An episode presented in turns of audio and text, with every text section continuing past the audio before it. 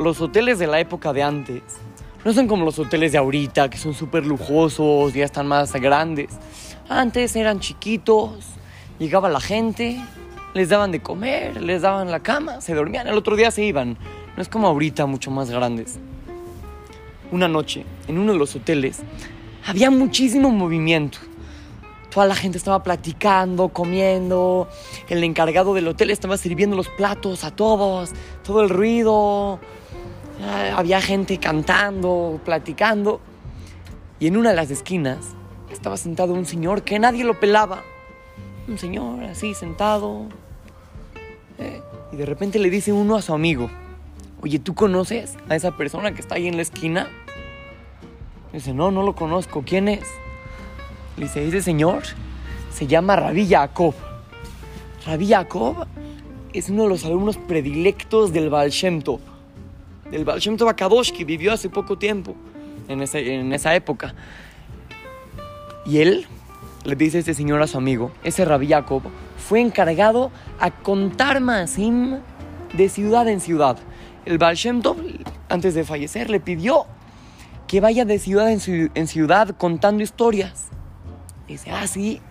Le dice este señor a su amigo, yo conozco a un señor muy rico en Italia, un millonario en Italia, que él paga por cada historia del Baal Shem Tov una moneda de oro.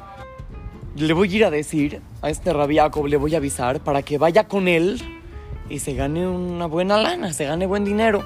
Entonces va con Rabbi y le dice, oye, ¿qué crees? Hay un millonario en Italia que paga una moneda de oro por historia del Baal Shem Tov.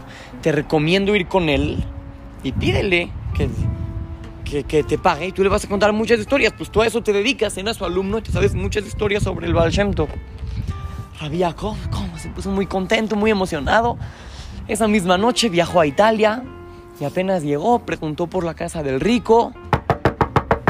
Le toca la puerta cuando le abren, era una casa grandísima, súper millonario, había muchos sirvientes. Le dicen, sí, ¿qué necesita, señor? Si yo soy alumno predilecto del Baal Shem y yo me dedico a contar historias sobre él, le voy a contar a, este hombre, le voy a contar historias sobre, sobre el Jajam. ah, sí, seguro se va a poner muy contento. Entonces le dijeron a este millonario que había llegado Rabí El millonario no lo podía creer. ¿Cómo? Él le encantaba escuchar historias del Shem y pagaba. Ahora había venido el alumno predilecto, ya no iba a tener que escuchar rumores, chismes, no. Ahora era en primera persona iba a escuchar las historias. Entonces este millonario organizó en Shabbat toda una comida, toda la ciudad fue un banquete que organizó esta persona.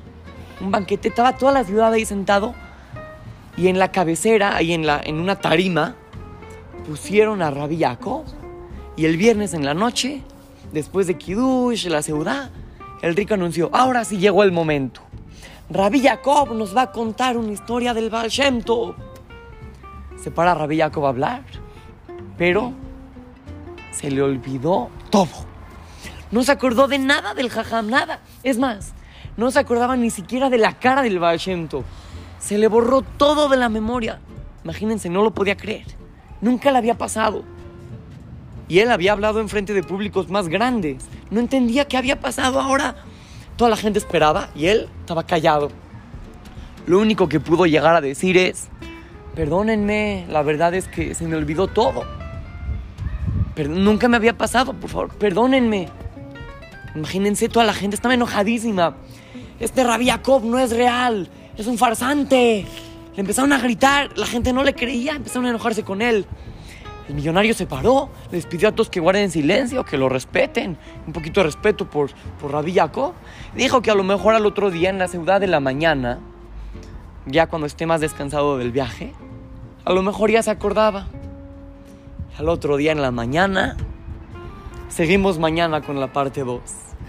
Así es que lo saluda su querido amigo Shimon Romano para Torah Kids, Talmud Torah, Montes. Este mase está dedicado para Silvia Shueke Betech.